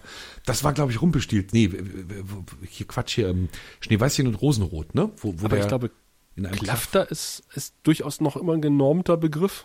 Ist das nicht irgendwie äh, 15 Dutzend oder so? oh, jetzt sind wir, der See ist, der Ostsee ist noch nicht zugefroren, aber wir sind auf ganz, ganz dünnem Eis. Ganz genau. Also wenn da jetzt jemand ein bisschen Ahnung hat, der nimmt uns auseinander. ähm, und und diese diese was war das eine Fachtagung, die Konferenz Anhörung zum Ostsee Anhörung. hatte was zum Inhalt? Ja, pass auf. Äh, Wasser. nee, du kannst natürlich, äh, wenn du so ein Tagebau-Restloch hast, weil unsere Seen sind alles Tagebau-Restlöcher, das haben wir schon mal geklärt. Ähm, kannst du nicht einfach sagen, okay, ich drehe jetzt mal einen Wasserhahn auf oder ich nehme aus der Spree jetzt einfach mal pro äh, Jahr 30 Kubikmeter, Millionen Kubikmeter Wasser raus und leite das in dieses Loch rein. Äh, das braucht alles ein wasserrechtliches Genehmigungsverfahren. äh, wie es sich so schön schimpft. Und ähm, diese Flutung des Cottbuser Ostsees, die ab 2018 beginnen soll, 2024 soll der Voll geflutet sein, ähm, äh, muss natürlich genehmigt werden und äh, dazu gibt's natürlich im Vorfeld eine Menge, Menge, Menge Bedenkenträger, die sagen, aber Wenn da mal nicht das spitzohrige Maushorn lebt. Ja, das eher weniger, weil in einem alten Tagebau, äh, ich glaube, da brauchst du auf Artenschutz nicht unbedingt Rücksicht zu nehmen. Aber äh, auf Wasserqualität zum Beispiel. Wir haben ja die schöne berühmte braune Spree, äh, von der ich auch schon berichtet habe. Und äh, dann ist natürlich die Vermutung äh, relativ schnell da, dass man, wenn man einen See mit Spreewasser flutet, das Wasser nicht unbedingt die beste Qualität haben wird, sondern dass man dann auch Eisenocker und Sulfat drin hat. Ähm, da wurde aber gesagt, nee, nee, hier die ähm, ähm, äh, Spremberger Talsperre hält halt den, Acken, den Eisenschlamm äh, weitgehend zurück und Sulfat ist auch noch im grünen Bereich. Äh, das haut schon hin mit der Wasserqualität. Es darf nur leider kein Hochwasser kommen, weil dann kommt der ganze Scheiß, aus dem, der sich momentan auf dem Grund vom Spremberger Stausee angesammelt hat, ähm, über die Staumauer rüber und dann haben wir richtig schöne braune Spree. Äh, das wird dann bis nach Berlin gehen wahrscheinlich. Das ist ziemlich eklig dann. Äh, und dann äh, gibt's natürlich äh, diesen Sprember, Quatsch, diesen, diesen Cottbuser Ostsee, da ist eine, eine, eine Sperrmauer, eine unterirdische Dichtwand äh, mal mit Rückeldichtverfahren äh, gemacht worden, äh, die halt verhindern sollte, dass Grundwasser in den Tagebau reinkommt. Und jetzt soll sie halt dazu dienen, dass Wasser aus dem Ostsee ins Grundwasser gelangt und äh, die benachbarten Ortschaften oder gerade eine benachbarte Ortschaft, die dummerweise unter dem Seewasserspiegel liegt, ähm, Die haben dann unter feuchte Wasser Keller. setzt. Ja, die haben ohnehin schon feuchte Keller, weil die irgendwie nur zwischen Teichen wohnen und jetzt kommt noch mal eine große Badewanne quasi ähm, auf der einen Seite dazu und die sagen, ja, äh, das ist nicht gut, äh, weil dann haben wir Bedenken. Zu Recht. Ja, beim Oder auch sagen, nicht. also die müssen die dann ausziehen oder was? Nee, also die, der, der Tagebaubetreiber, das hat ja gewechselt, ist ja die LEAG inzwischen, Vattenfall ist ja nicht mehr, ähm, sagt natürlich, nee, nee, also was wir jetzt machen, ist quasi den alten Grundwasserstand wiederherstellen, der vorm Tagebau hier war. Und äh, unsere Studien belegen, dass wir mit dem Seewasserspiegel nicht über dem alten Grundwasserspiegel liegen werden. Und jetzt gibt's halt so Streitigkeiten, äh, was die Flutungshöhe betrifft. Also wie viel Wasser lässt in diesen See rein? Ähm, da haben, das ist auch total absurd, also das äh, spielt dann in die Hände der Kreisgebietsreformfreunde. Äh, der Spreneiße-Kreis und die Stadt Cottbus unterschiedliche Ansichten, wie viel Wasser da in diesen See rein soll. Ui. Oh, Da sollte man sich einigen. ja, das ist, glaube ich, ein Meter schwer. 50 Unterschied, was die so äh, sich vorstellen äh, an Flutungshöhe. Und äh, der Spreneiße-Kreis sagt, na ja, man kann das ja auch als Speicherbecken so ein bisschen benutzen, um halt äh, schwankende Pegelstände der Spree auszugleichen. Also wenn wir dann einen heißen, trockenen Sommer haben, dass wir da einfach ein bisschen Wasser wieder in die Spree leiten können. Da sagt die Stadt Cottbus, nee, nee, das ist ein Badesee und wir wollen da Wassersport machen. Und wenn dann im Sommer einfach mal oder übers Jahr der Wasserspiegel um ein, zwei Meter schwankt, äh, macht das bei einem flachen Strand, den wir da haben, äh, doch ein paar Meter unterlaufen bis zum Wasser ja, aus. allerdings. Und ähm, ja, darüber wird halt noch ein bisschen gestritten. Und äh, das Landesbergamt oder das Landesamt für Geologie, Rohstoffe und Bergbau, wie es korrekterweise heißt, ähm, muss nun äh, diese ganzen ähm, ja, äh, schriftlichen Sachen sichten und hat nun zum Anhörungstermin geladen. Das heißt, jeder durfte seine Bedenken dort nochmal vortragen. Ähm, und das ist immer wieder ein Spaß. das sind die gleichen Leute, die halt auch beim Braunkohlenausschuss sitzen, wenn es halt um die Anhörung für neue Tagebaue geht oder Erweiterungen von Tagebauen. Du siehst immer die gleichen Protagonisten und äh, ja, das hat so ein bisschen was von Festival dann, weißt du? Naja, es gibt natürlich so ein paar Leute, die, die tatsächlich keiner Bürgerinitiative entsagen können. Ja. Ähm, wobei natürlich ich jeden Betroffenen extrem verstehe. Ne? Das ist also, Natürlich, natürlich, natürlich. Ähm, weil- ja, das ist der, natürlich, das ist sozusagen äh, ein, ein Zustand, den wir wünschens, für wünschenswert erklären, nämlich der Zustand vor dem Bau des Tagebaus. Aber dazwischen liegt ja jetzt schon ein bisschen Zeit. Und man hat ja an seinem Grundstück, an seinem Haus vielleicht schon so ein paar Sachen gemacht, die ähm, jetzt eben nicht mehr konform gehen mit der äh, Situation, wie sie eintreten wird. Ja, und andererseits äh, haben natürlich diverse Anliegerkommunen ein berechtigtes Interesse, diesen See zu entwickeln. Klar. Ähm, Und auch die Leute, denen die Grundstücke um diesen See herum gehören, äh, oh, sagen, ja. ja, wenn da dieser See geflutet ist, dann äh, Heidewitzka, dann gehen die Grundstückspreise aber nach oben. Äh, Was natürlich, wenn man 20 Jahre Tagebau erlebt hat, oder glaube ich in den 70ern ist das Ding aufgemacht worden, äh, ja auch mehr als berechtigt ist, dass man dafür dann entschädigt wird, wenn man halt irgendwie neben dem Bagger gewohnt hat, äh, 40 Jahre lang, dass man dann halt auch ein, eine schöne Aussicht auf einen See hat. Dann kann man ähm, den Anwohnern nur wünschen, dass sie ganz, ganz, ganz alt werden, dass sie das alles noch erleben. ja, 2024 soll er geflutet sein. Und das ist der erste See, der von einem Tagebaubetreiber geflutet wird, in, also in Verantwortung eines Tagebaubetreibers. Bisher hat die Lausitzer und Mitteldeutsche Braunkohle- und Verwertungsgesellschaft, LMBV, ähm, das sind die, die nach Nachterstedt in Aktion getreten sind. Vor allen Dingen ziemlich in der Kritik standen. Du erinnerst dich. Wo, nee. äh, Nachterstedt sind in Sachsen-Anhalt mehrere ähm, Uferböschungen abgerutscht und äh, haben, glaube ich, vier Häuser mit nach unten gerissen. Oh, okay. Mhm. Und äh, der Tage, der, die LMBV ist eigentlich dafür da, dass sowas nicht passiert. Und das hat natürlich äh, gerade hier in der Lausitz auch für Verunsicherung gesorgt. Und deswegen gucken jetzt alle halt, wenn halt irgendwelche Seen geflutet werden, äh, auf die Uferbefestigung im Vorfeld. Da machen sie halt unterirdische Sprengungen und, und all so ein, so ein äh, Klumpatsch. Also das ist schon echt. Ich habe auch Fotos gesehen oder Videos von so einem Setzungsflies, nennt sich das. Wir haben ja einen sehr sandigen Boden hier. Das heißt, wenn, ähm, habe ich das nicht schon mal erklärt? Ähm, naja, ich, und ich habe dir damals schon, also genau, ich habe ein bisschen Einblick habe ich ja ähm, ja. weil ja mein Schwager eine Zeit lang ähm, in der Region um Hoyerswerda gelebt hat und sich dort ein Haus äh, an ein so ein Tagebau-Ding gebaut hat. Hm. Ne, und dann auch sozusagen, da, wenn man da spazieren gegangen ist, musste man immer aufpassen, dass man nicht in diese Zone kommt, die, die hochgefährlich ist, weil da eben immer noch Dinge abrutschen. Genau, also du hast mhm. einen sehr sandigen Boden und äh, du kennst es vom, du, ah, du kennst es ja, du wohnst ja fast an der Küste. Also wenn du an, ans Meer gehst, an den Strand und dort irgendwas baust aus Sand und dann kommt eine Welle ähm, ist oder nicht so wahnsinnig das Grundwasser haltbar. steigt auf, das hält halt nicht so unbedingt. Und äh, das wird, du wirst es auch beobachtet haben, äh, von einem Moment auf den anderen nahezu flüssig. Ähm, und das ist wirklich, es sieht spektakulär aus, so ein, so ein Video von so einem Setzungsfließ. Der ja, Boden hält, wird im hält Grunde sich aber halt kein Mensch drin, ne? Nee, das äh, ist weg. Alles, was da drauf steht, ist weg. Und äh, da sind auch schon mehrere Tagebaufahrzeuge und hast du nicht gesehen, verschwunden. Einfach mal. Mhm es ist schon, ist schon irre. Also das hat äh, sogar, äh, es könnte sogar, wenn, wenn du den Senfenberger See betrachtest, da gibt's noch eine ziemlich unbefestigte Insel in der Mitte des Sees. Wenn es dort ein Setzungsfließ gäbe, hättest du quasi sogar einen Mini-Tsunami auf dem Senfenberger wow. See. Nicht schlecht. Also ja. klingt, klingt jedenfalls alles so, als sollte man sich da auch verdammt lange Gedanken drum machen. Ja, richtig, richtig. Mhm. Deswegen gucken sich auch hier gerade RWE und sowas ähm, dort die Lausitz ganz genau an und gucken, was haben die da so gemacht, weil in den 90er Jahren hat man viel Pionierarbeit geleistet, man muss die gleichen Fehler ja nicht nochmal machen sozusagen, sondern man kann aus der Erfahrung ein bisschen schöpfen. Das ist auch ganz gut. Also mittlerweile weiß man schon ungefähr, wie man einen See flutet. Äh, also früher hat man zum Beispiel auch gesagt, okay, wir stellen die Pumpen aus.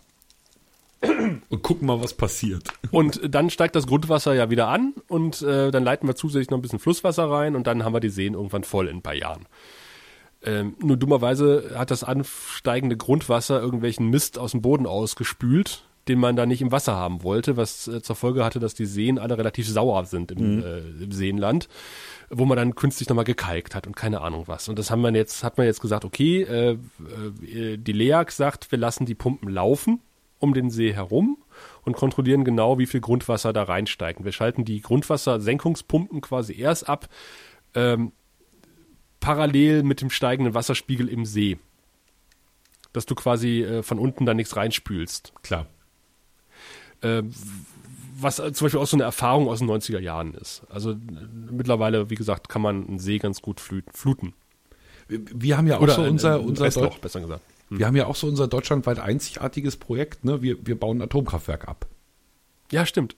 Ne? Bei uns wird ja Lubmin, was ja nie wirklich auch äh, ans Netz gegangen ist, wenn ich es richtig weiß, ähm, wird jetzt zurückgebaut und äh, da merkt man dann, was das so alles kostet. Ne? Da, mhm. da fällt einem, also erstmal äh, läuft das schon ewig und ähm, dann merkt man eben auf einmal, was das bedeuten könnte, wenn wir dann wirklich sagen, wir machen das mit allen Atomkraftwerken in Deutschland so. Ja, und das Schöne ist, dass solche Sachen wie halt die Tagebausanierung und der Rückbau von Kernkraftwerken und glaube ich auch der Transport von Brennstäben äh, nicht von den äh, Stromkonzernen mitberechnet werden, wenn es um äh, die Kosten von, äh, von herkömmlichen Aber Energieträgern das sehe geht. Ihnen ähnlich. Das heißt immer, naja, die Atomkraft ist ja total günstig ähm, oder die Kernkraft, aber da ist ja der ganze Klumpatsch nicht mit einberechnet. Und genauso ist bei der Braunkohle und der Steinkohle die äh, äh, Rekultivierung nicht eingerechnet. Mhm. Ja. Oder sie ist vielleicht eingerechnet, aber nicht in dem Maßstab, wie sie dann anschließend anfällt. Also auf also alle Fälle gibt's ja, klar, also hat ja auch eine Logik, es gibt natürlich, ne, die, die wehren sich mit Händen und Füßen, da irgendwas zu übernehmen. Da ging es ja zum Beispiel auch darum, hier als Vattenfall sich zurückgezogen hat aus der Lausitz, die haben halt eine Tagebau-Rekultivierungsrücklage von 1,5 Milliarden gehabt.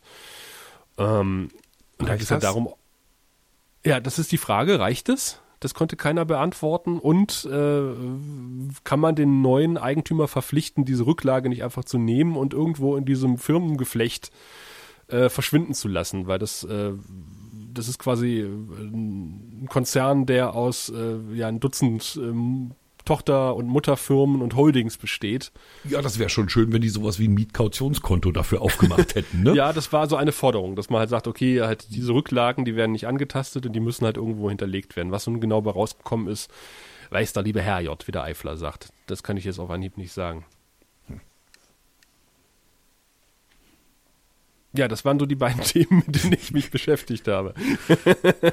ja, und ich, ich habe noch. Hm? Bei, bei mir geht's jetzt gerade wieder los. Also ich habe eine Sendung über den Tisch, auf den Tisch bekommen, ähm, die in, in, einer Woche fertig sein soll. Das äh, wird eine, eine Dreiviertelstunde äh, zum Thema Reformation. Natürlich. ne? das steht auf meinem Zettel. So, das äh, muss natürlich sein. Also da müssen wir entsprechend würdigen. Da gucke ich schon, äh, also mit dem Bischof wird natürlich zu reden sein. Und es gibt natürlich äh, immer noch eine Frau Käßmann auch landesweit, ne? Also eine Beauftragte für das Jubiläumsjahr der Reformation. Und das Ganze dann so aufzubereiten, dass es den vielen Nicht-Christen, äh, die, die, die, uns hören, noch irgendetwas gibt, das wird spannend. Also da. War Luther eigentlich bei euch da hm. oben?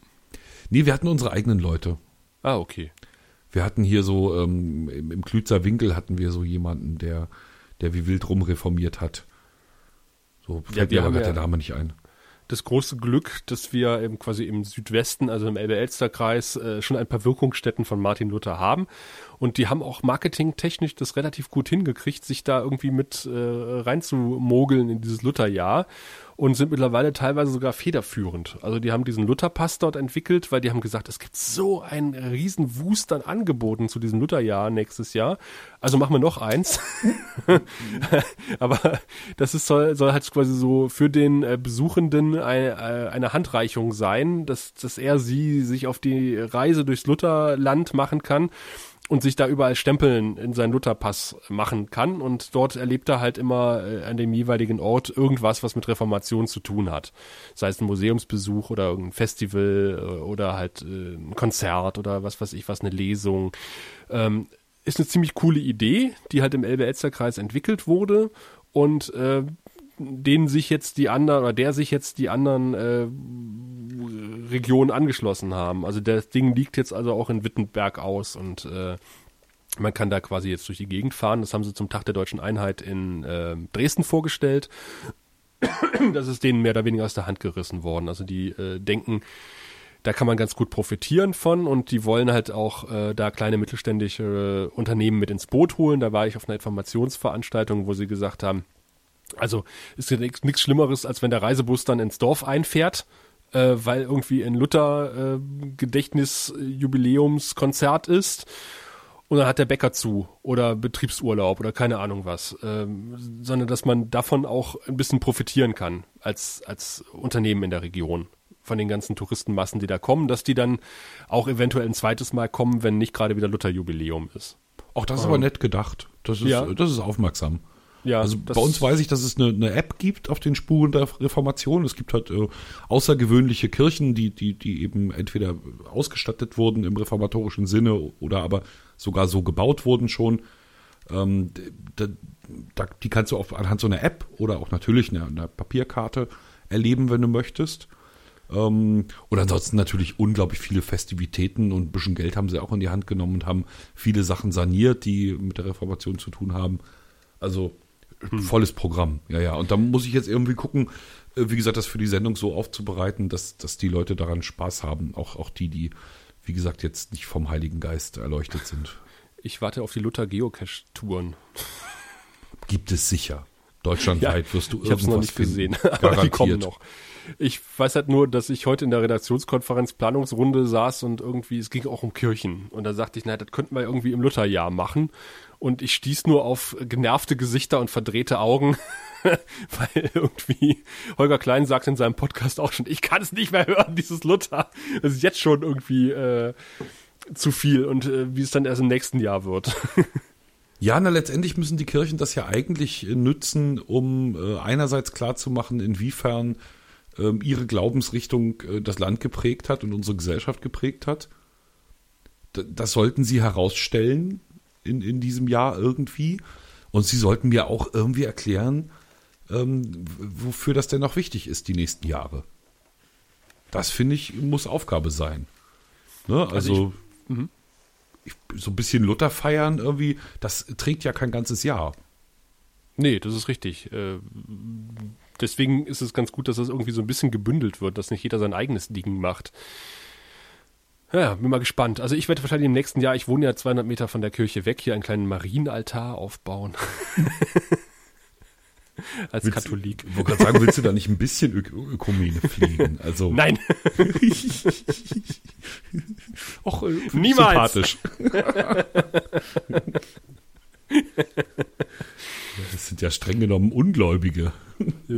meine Mutter ist, äh, macht das, erzählt das immer, wenn da irgendwie, als meine, meine Nichte getauft wurde, ähm, meine, meine Schwester ist quasi konvertiert, ähm, ihrem Mann zuliebe, äh, die ist jetzt auch protestantisch. Und meine Mutter hat immer gesagt, wenn, zur Taufe wünscht sie sich halt haufenweise Marienlieder. Weil die Katholiken sind ja diese Maria-Fans und Heilige hier und Schutzheiliger für dat. Ähm, es ist echt lustig. Äh, Du musst dir das mal angucken. Ich, ich werde es mal irgendwie mal zukommen lassen. Es gibt, ähm, ach, wie heißt denn das? Die Heiligenliturgie oder sowas ähnliches. Ähm, und da werden teilweise bis zu 150 Heilige angerufen in der Messe. Holla. Also, wenn sie Empfang haben gerade. Nein, also dann heißt es halt äh, Heiliger äh, Raphael von äh, irgendwas, bete für uns. Heiliger so und so von Aretiaus, bete für uns. Wo die Protestanten das, sagen, hey, das kann ich alleine. Und das geht, das geht teilweise. Ich habe es irgendwie aus einer Messe vom Kölner Dom, ist glaube ich 20 Minuten lang. Werden nur Heilige im wahrsten Sinne des Wortes runtergebetet. Das hast du vor allen Dingen in der Osternachtmesse. Das ist echt, Fast schon blasphemisch. echt erstaunlich, für was es alles Heilige gibt in der katholischen Kirche. Ja, ich habe ja, also, also wenn ich jetzt hier mal so mit Klischees um mich werfen darf und vielleicht auch ein bisschen mit, äh, äh, mit so ähm, festgefügten äh, Bildern im Kopf, mit Vorurteilen, dann habe ich ja so grundsätzlich den Eindruck, dass äh, Protestanten ein bisschen verkniffener sind. ne? Arbeite, arbeite, arbeite und rede nicht drüber. Und ähm, die Katholiken dann doch etwas sinneszugewandter. Äh, zugewandter. Ne, weil sie haben ja im Zweifelsfall immer die Möglichkeit zu sagen, komm hier, beichte, Ja, Schwamm drüber. Ich meine, wie geil ist das denn? Wenn Ne? du eine Religion hast, wo du einfach alles machen kannst, was du willst, dann gehst du beichten und dann ist es wieder gut. Das ist schon ziemlich praktisch, muss ich Ja. sagen. Und wie gesagt, entsprechend habe ich also viele Protestanten als durchaus verkniffen wahrgenommen. Ja, das ist, dieser Ruf hängt ihnen so ein bisschen an. Ne, weil sie, sie haben ja, Ja. unglaublich hohe Ansprüche an sich selbst, klar, das ist, ne, also da sollte schon richtig was kommen. Und sie merken aber, dass sie die nicht erfüllen können. Ist ja logisch, keiner kann unglaublich hohe Ansprüche jeden Tag erfüllen. Ähm, und, und werden das aber nirgendwo los. Hm. Ne, dieses, dieses, dieses permanente Versagen. Das- ja, nicht, ja, nicht in Wirklichkeit Versagen, sondern nur vor den eigenen Ansprüchen. So. Das führt dann so zu so einem Menschenschlag wie in Niedersachsen. das ist auch sehr schön pauschal, das gefällt mir. Also ich finde, Also Ich Niedersachsen, die sind ja alle verkniffen. nee, ich finde Niedersachsen. Guck dir das Haus an, was also als als Herr Wulff über sein Haus gestolpert ist. Also nicht vor seinem Haus wie gewisse Podcaster, sondern über sein Haus. Oh ja. Oder die Finanzierung seines Hauses. Und dann gab's Bilder von diesem Haus und alle haben gesagt, was? Was ist das für eine hässliche sich, Hütte? Genau, das hat der sich gebaut. Warum denn das? Das hat 500.000 Euro gekostet. Dieser hässliche Klinkerbau. Und das ist so typisch Niedersachsen, finde ich. Also das ist so so äh, gelebtes Spießertum und irgendwie so Mittelmaß. Also guck dir die, guck dir doch mal Herrn Wulff an. Das ist doch oder auch meinetwegen Herrn Maschmeyer. Ja klar, also wenn wir Pauschalurteile über Christen fällen, können wir auch Pauschalurteile über Niedersachsen fällen. Das Ja. ist völlig in Ordnung. Total. Ich hoffe, wir haben keine Hörenden in, in Niedersachsen. Jetzt nicht mehr. Im, Im Zweifelsfall war es das jetzt. Schreibt mal einen Kommentar. Kommt ihr aus Niedersachsen? Könnt ihr was anderes als Mittelmaß? Dann meldet ja euch doch irgendwie noch neuen Kommentarfunktionen. Achso, du hast doch Kollegen in Niedersachsen. Um Himmels Willen, ja. Vom, vom Nein, natürlich, selbstverständlich. Äh, Die, die Niedersachsen übrigens feiern ja nicht das Lutherjahr, habe ich im Vorfeld gesehen, sondern äh, sie feiern das Leibniz-Jahr. 300 Jahre Todestag Leibniz. Das ist auch okay. Ja, das finde Also ich auch cool. mir persönlich sind halt ja- Wissenschaftler. Ich wollte gerade sagen, mir persönlich sind ja Wissenschaftler deutlich näher als, als Kirchenmenschen, aber ähm, Und Lu- Luther da- muss ich anerkennen. Und, und Leibniz gibt's aber eine Geocache-Reihe. 14 Geocaches. In Da kann man Hannover. wahrscheinlich auch tolle Sachen machen. Ne? Da kann Hm, man sich wahrscheinlich auch schöne Dinge ausdenken um, um Leibniz herum. Ja, Hannover ist, weißt du, das ist auch so eine, so eine ko- komische Stadt. Das ist so, so Das typisch ist Niedersachsen. die, wo man halt. nichts zu essen kriegt, ne? kriegt abends. Nee, ne? das war ja Kassel. Ach, das war Kassel. Das Das ist andere. Hannover, genau. Naja, also Kassel ist ja eigentlich wunderschön, was man von Hannover nicht sagen kann. Aber Hannover ist irgendwie auch so, so, ja, hm, so eine Stadt ohne Eigen. Niedersachsen ist so ein Land ohne Eigenschaften. Weißt du? So, so ein bisschen wie auch so, Sachsen-Anhalt. Hannover-Bashing ist eigentlich so, eigentlich müsste man was Schönes über Hannover sagen, weil Ja, es gibt nichts Schönes in Hannover. Weil Hannover Außer Bashing eine Freundin von alle. mir, die da wohnt. Aber hm. ich weiß es nicht. Also ich würde da nicht tot über den Zaun hängen wollen. ja, das geht mir auch so, aber ich sage Sagt ja der immer, Mensch, der in Brandenburg wohnt. ja, vor, vor allem äh, da, wo du wohnst. Ja, aber wir haben schöne Seen. Bald. Nein, an deiner Stelle würde ich einfach das Gehöft nicht verlassen, weil dein Gehöft ist ja vom Feinsten. Also das Ja. ist ja, das, da, da träumt man ja von.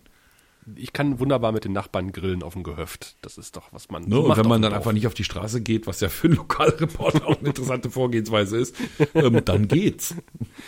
Ja, irgendwann. Du weißt doch hier, äh, Arbeit der Zukunft, äh, ARD-Themenwoche, kommen ja die äh, Leute jetzt nur noch per Internet zum Interview und sowas. Na, ich werde ähm, ich, ich werd noch äh, berichten über, über Mobilität der Zukunft. Wir haben ja hier oben sowas wie eine Metropolregion Hamburg. Ne? Wir haben uns ja so ein bisschen Ja. an Hamburg rangewanzt und sind deswegen da sowas wie, nennt man jetzt Metropolregion. Und dieses Ding, dieses, dieses Konstrukt ähm, ver veranstaltet unter anderem Konferenzen und in diesem Fall zum Thema Mobilität der Zukunft. Ne? Also wie kriegen wir Nahverkehr, Individualverkehr etc. vernünftig im Griff. Wir haben in dieser Region, rechnen die vor 400.000 Pendler. Ähm, das, ne, damit müssen wir irgendwie umgehen. Und das können wir ja nicht in Zukunft so machen, wie wir es jetzt machen. Da müssen wir irgendwie mal drüber nachdenken. Und am absurdesten erschien mir eine Vortragende, Nein, also insgesamt finde ich das spannend, aber absurd äh, empfand ich eine Vortragende, die hatte nämlich so einen wahnsinns zukunftsweisenden Titel, so hier sinngemäß Future Manager, ähm, neue Technologien, Digitalisierung etc. Weißt du, so, ein- so, ein, so ein total wahnsinnig cool klingenden Namen. Und dann war die von der Deutschen Bahn, Oh, wo man so sagt, oh, sowas haben die? Warum? die haben, die haben Frauen in Führungspositionen. Ja, A, eine Frau. Und dann äh, wissenschaftlich tätig in der Zukunftsforschung für die Bahn. Das äh, geht für mich nicht gut zusammen. Aber ich hätte eine Idee. Äh, No? Man könnte doch die, die Planer der Elbharmonie damit beauftragen, Elbphilharmonie damit beauftragen, einen Flughafen zu bauen. Na, dann wird er immerhin fertig. Ja, stimmt, verdammt. Dann wird er sehr viel teurer, aber immerhin fertig. Weil da ist ja jetzt hier Einzug und so, ne? Das ist, also die ist fertig. Ach ja, stimmt. War nicht ganz preiswert, aber ist fertig. Aber Mobilität war doch mal Themenwoche, ARD-Themenwoche vor zwei Jahren oder sowas. Ich meine auch, ja. Aber das hindert ja eine Metropolregion nicht daran. Ich meine, ne, also dass irgendwelche Medienlümmel sich mal mit dem Thema beschäftigt haben, sollte ja nicht dazu führen, dass die Entscheider, die am Ende entscheiden, ob wir einen Elektrobus kriegen und wie dazu sein wird mit der Akkus und Forschung dafür und so, dass die äh, sich des Themas dann nicht mehr annehmen. Aber apropos Arbeit der Zukunft, hattest du mal ähm, dich mit diesem Vocoder beschäftigt, den Adobe jetzt rausgebracht hat? ich habe heute, das muss ich zu meiner Schande gestehen, ähm, also die ersten wirklich detaillierten Informationen empfangen durch ein fantastisches Deutschlandradio-Gespräch, Ah, Kollegengespräch. Ähm, also äh, Deutschlandradio Kultur haben, da haben zwei Leute sich unterhalten über genau das Ding und haben ganz viele Sprachbeispiele gebracht und haben damit rumgespielt und so. Sehr geil. Ja. Sehr, sehr geil. Ja, sehr geil, aber auch sehr erschreckend irgendwie. Ne? Also äh, für, für diejenigen, die das nicht so mitverfolgt haben, weil sie nicht in der Radiobranche arbeiten, es gibt ein Programm, äh, das äh, ziemlich perfekt anhand von, glaube ich, gesprochenen Samples, also man, man muss ein paar Sachen einsprechen ähm, und dann lernt das Programm und dann kann man in der Stimme dieses Sprechers äh, einen geschriebenen Text sprechen lassen. So habe ich das verstanden. Unter anderem. Also bei Deutschlandradio haben sie es genutzt, um, um Dinge zu verfremden. Ne, sie haben also nicht verfremden, zu verändern, im, im Sinn zu verändern, also um zu zeigen, was es auch für eine Dimension ist. Ähm, sie haben sich geschnappt, Merkels, wir schaffen das, Ja. Haben das dem, dem Programm zu lernen gegeben, dann konnte das Programm merkeln und dann war es überhaupt kein Problem, ein Nicht hinten dran zu fügen. Ah. Ein Nicht, dass sie nicht etwa irgendwo anders rausgeschnitten hatten, sondern das Ja, ja, wirklich klar. synthetisiert wurde aus der Stimme von Merkel. Genau, also man könnte jetzt die, die Episoden unseres Podcasts nehmen, das in dieses Programm hineinfüttern und könnte perfekt äh, den Tom und den Sascha nachmachen lassen vom Computer und äh, uns beide alles sagen lassen, was man vorher einfach eingetippt hat. Genau, ziemlich abgefahren. Ich meine, es war ja bisher schon so, das haben die auch im Deutschlandradio Kultur erzählt, ähm, es war ja bisher schon so, dass vor Gericht und so, so speziell Tonbänder nur sehr vorsichtig benutzt werden. Also eigentlich als Beweismittel nicht wirklich taugen. Ähm, und jetzt ist es natürlich auf die Spitze getrieben. Ne, also Ja, wenn dieses Ding gut funktioniert, dieses Programm, dieser Algorithmus, dann äh, kannst du wirklich keiner Aufnahme mehr glauben. Inhaltlich zumindest nicht. Ähm, und die Leute sind darauf angewiesen, das sind sie ja aber bei der Zeitung auch, dass wir richtig kolportieren. Ne, dass wir nicht verändern, was wir bekommen. Ja, eine Befürchtung ist halt einfach gerade von den äh, Radioschaffenden, äh, dass man damit äh, Nachrichtensprecher überflüssig machen könnte. Dass man halt einfach das, ja, das selbstverständlich. Also Dass man klar, einfach sagt, man, man kauft eine Stimme sozusagen äh, als Lizenz jetzt als Radiosender, also gerade als Privatklitsche und äh, lässt ihr diese Stimme, diese Computerstimme die Nachrichten vorlesen oder Wetterverkehr, keine Ahnung was. also bei- beim Wetter moderieren. passiert das ja schon. Also jetzt nicht im, ich glaube nicht im, im Radiokontext, weiß ich nicht, aber im Netz, äh, es gibt Dienste, die, die, die, die darauf spezialisiert sind, äh, Wetterberichte automatisch vorlesen zu lassen. Ähm, und selbstverständlich wird es Radiostationen geben, die äh, an vielen Stellen auf, auf äh, lebendige Moderatoren verzichten. Da bin Ja. ich ganz sicher. Ähm, das wird halt nicht mehr funktionieren, sobald du sowas machst, was wir machen, nämlich äh, Lokalradio. Dann äh, brauchst du Menschen aus Fleisch und Blut. Das hilft nichts. Danke, dass du es jetzt gesagt hast. Nee, wie soll das gehen? Also du kannst ja, Ja, die stimmt, Computerstimme ja. nicht rausschicken und recherchieren schicken. Ähm, Nee. du, du kannst ja auch nicht, äh, also was soll das bringen, wenn, wenn der Reporter selber dann nicht spricht? Ne? ist ja Quatsch. Also dann kannst du ihn auch sprechen lassen, wenn er sowieso da ist und rausgeht. Ne? Und, Wieder- und mit dem Modera und der Moderator, der dann wiederum im Studio ist, der muss schon Mensch sein, weil er ja sonst auch ein Kollegengespräch gar nicht führen kann mit dir. Also so sage ich mal einfach so ein- optimistisch. Ein, ein, äh, Drei-Elementen-Break, wie, wie er beim Privatradio Usus ist, das kriegt ein Computer dann hin. Genau.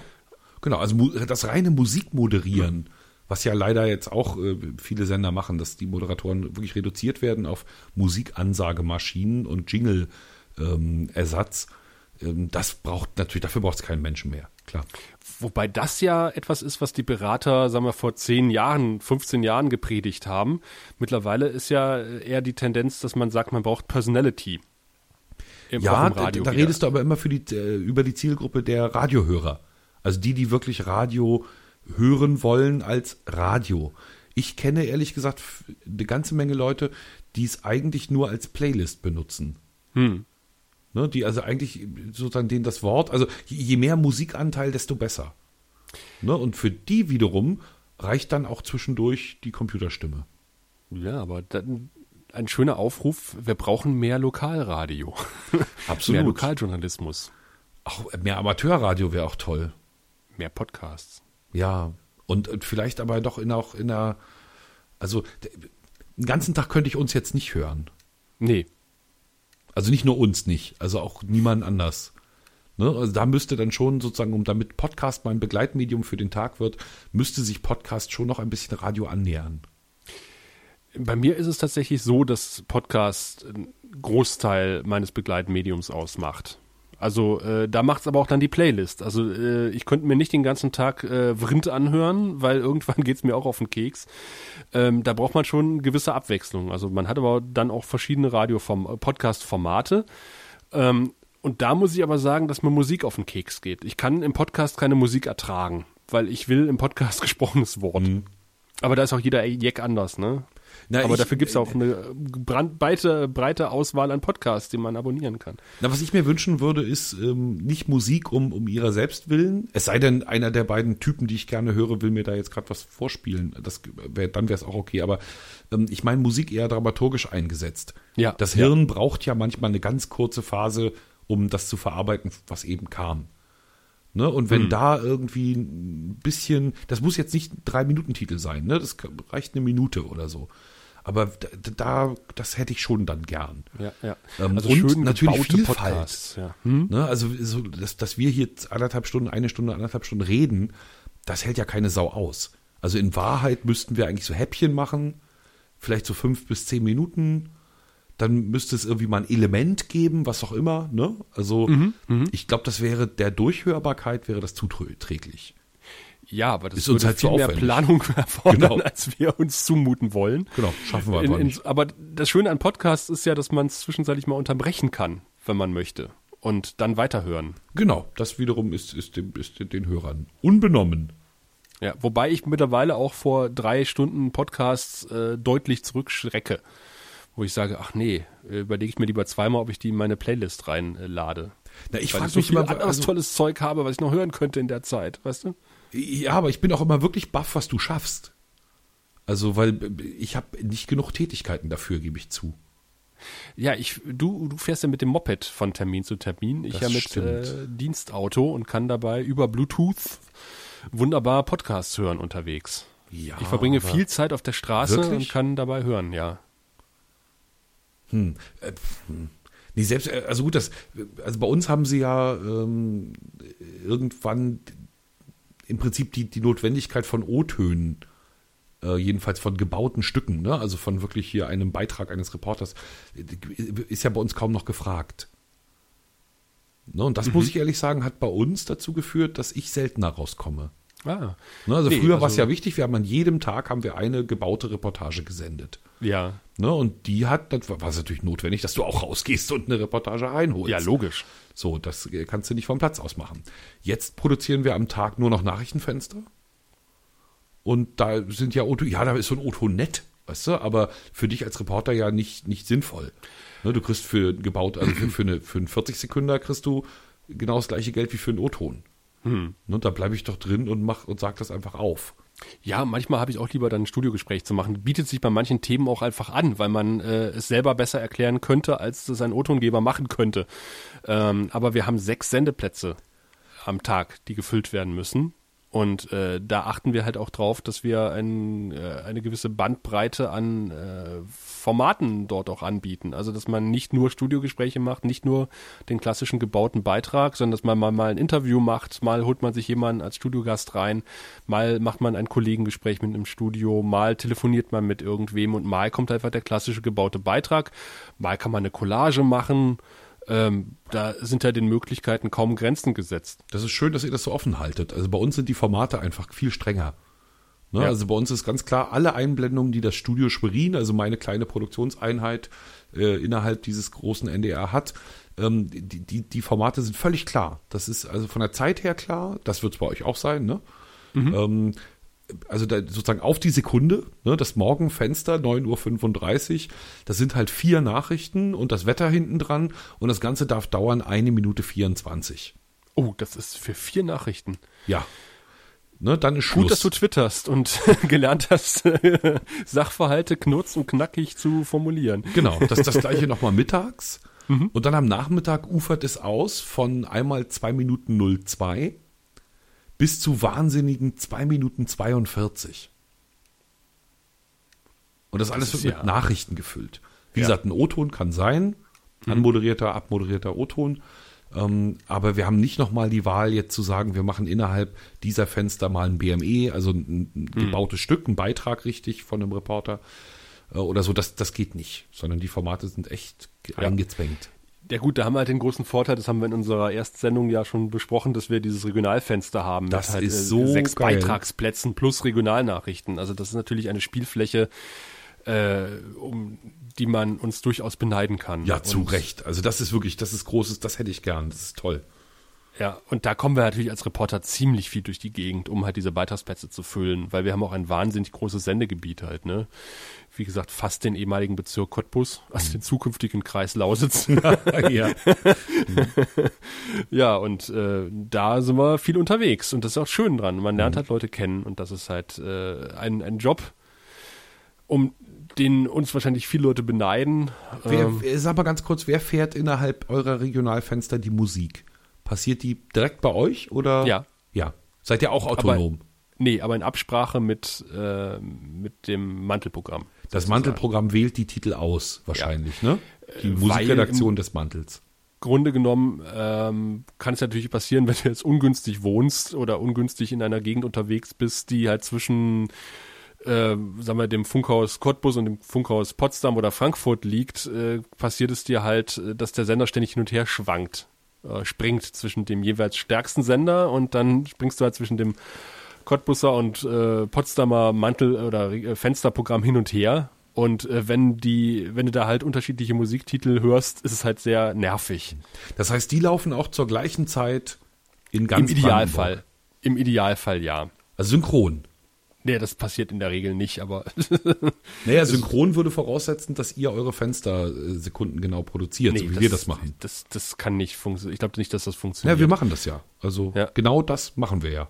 Ja. Ne, das gesamte Programm ist sozusagen immer gleich und es wird für bestimmte Zeiten werden, wird das Programm in vier Regionalprogramme aufgespaltet. Nee, also es ist nicht äh, bis auf die Sekunde genau gleich, aber es ist schon, wir können nicht einfach andere Musik spielen als, äh, als Potsdam oder Frankfurt. Nee, das Also ist ja auch logisch, weil der Sender ja auch erkennbar sein muss. Ja, über klar. die Musik machst du ja das äh, für, für die Hörer, über die Musik machst du ja das Image des Senders letztendlich. So sieht's aus.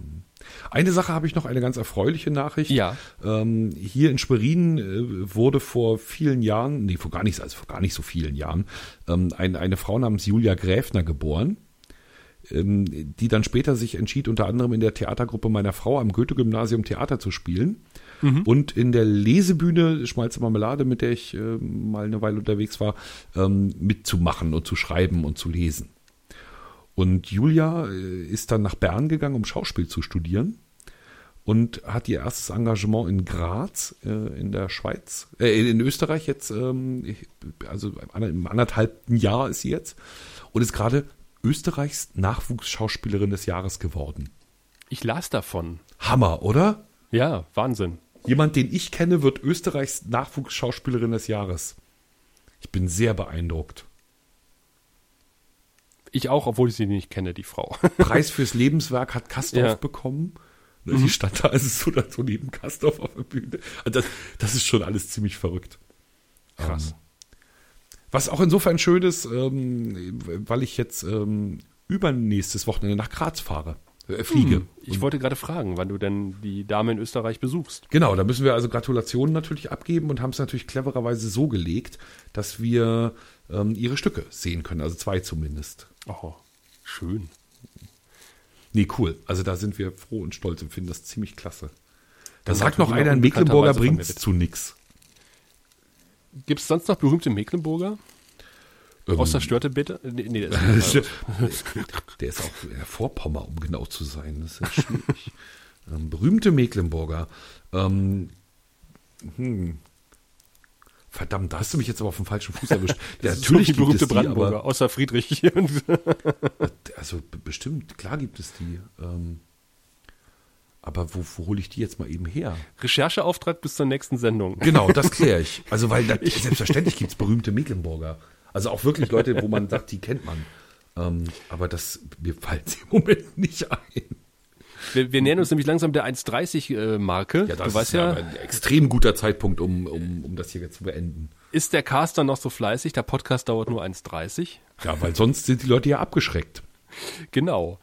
Äh, ich freue mich, dass wir trotz äh, unserer Befürchtungen am Anfang äh, nicht unter Themenarmut gelitten haben, sondern immer noch die 1,30 für mein Empfinden nach sehr erfolgreich gewuppt haben und sehr interessant und abwechslungsreich. Ich hoffe, das seht ihr genauso. Du bist, ja, du bist schon lange beim Radio, ne? Dieses, äh, die besten Hits, das Neueste von und äh, interessante 1,30 bekommen Sie bei.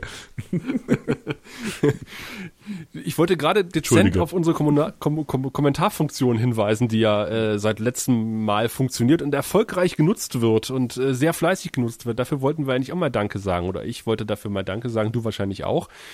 Äh, dass ihr tatsächlich kommentiert und äh, macht es auch weiterhin so fleißig. Da freuen wir uns jedes Mal, wenn wir was von euch lesen. Das ist ganz gewiss so. Also ähm, schön, dass wir das jetzt haben. Nochmal vielen Dank, dass du das eingetütet hast. Schönen Dank, dass ihr zugehört habt und dass ihr auch äh, unserem äh, wirren Teilen und unseren äh, technischen Schwierigkeiten getrotzt habt und äh, jetzt noch dabei seid. Ähm, auf ein neues in zwei bis drei Wochen, sage ich mal. Ähm, und mit Sascha, Reisebericht aus Graz. Ganz genau. Sascha, vielen Dank.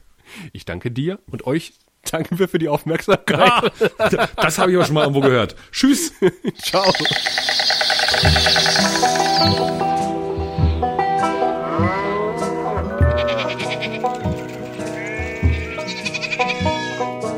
Die Flachlandreporter.